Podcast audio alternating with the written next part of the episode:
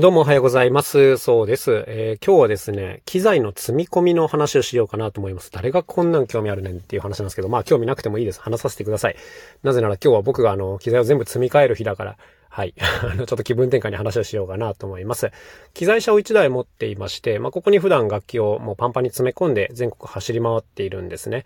で、機材のこう積み込み方っていうのはね、人によってやっぱいろんな流儀があるんですよ。で、僕自身も20代中盤ぐらいの時にね、あの、山口智さんという方のアシスタントをしてる時に、まあいろいろ勉強させてもらったんですよね。で、まあこれ当たり前のことなんですけども、やっぱりね、積み込みまで考えて物事をこう組んでいかないとね、あの、なかなかうまくいかないです。っていうのはね、あの、あんまり良くない例として挙げられるのがあって、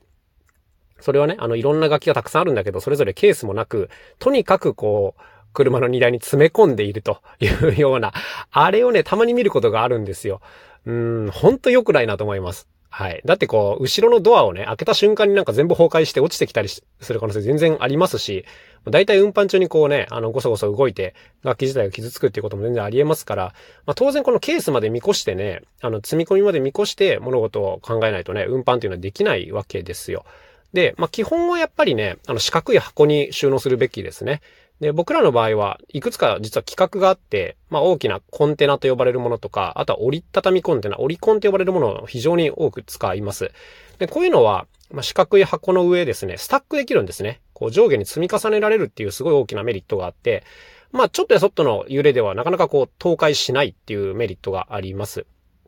まあ、なので、実は先にこうケースに当たりをつけておいて、そこから逆算してそこに収まるように物事を組むっていうような考え方をしたりするわけですね。こうするとあの非常にこう積み込みやすくて、えー、重ねやすいと。で、しかもこう四角い箱なんで、割とこう直線で構成できるっていう、まあ大きなメリットがあるわけですね。で、まあこれも当たり前ですけど、重たいものを下にするっていうことです。当然その、楽器本体よりもどっちかというとこうハードウェアと呼ばれる、例えばなんかのスタンドとかね、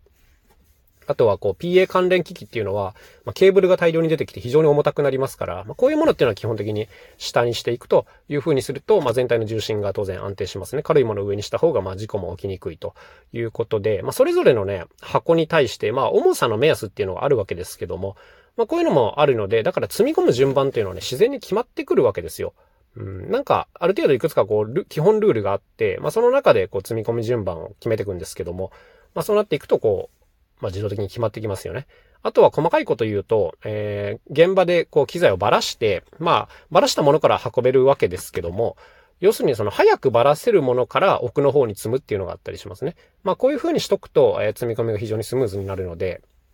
まあ極端な話、その、ばらしが一番最後になるものがあったとして、それがね、車の一番奥側に積み込まれるってなると、それのバラシを待たなきゃいけないじゃないですか。そうそうそう。だからまあ基本でもあるんですけども、当然そのバラシの手順っていうのも考えておいて、まあそこから逆転してこの積み込みの手順を決めておくという、こういうのがあったりします。で、このね、積み込みっていうのは、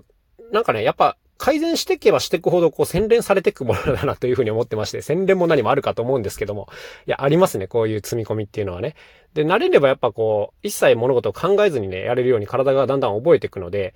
なんかこの、毎回毎回考えてる人を見ると、おいおいおいというふうに、まあ思ってしまいますね。で、プロの人とか見てると、やっぱこの辺をちゃんとしてるんですよ。そのステージで演奏上手いのは当たり前ですよ。で、魅力があるのも当たり前で、こういうあの見えないところのね、積み込み手順がちゃんと確立してるかとかね、ケースをちゃんとしてるかとか、こういうところに違いが出る。それはなかなか表から見えないことですけども、当然その楽器の破損のリスクが減ったりね、あの、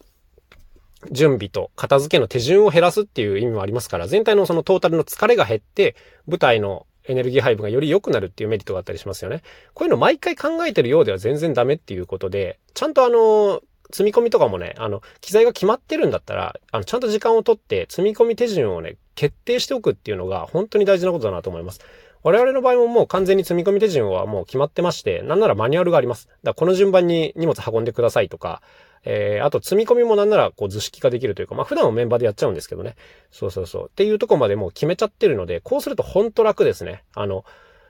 僕ね、もうこういうこと言っちゃいけないんですけど、本当にすぐ悪口になっちゃってあれなんですけど、人の積み込みとか手伝ってて、順番が決まってない人の積み込み、マジできつい。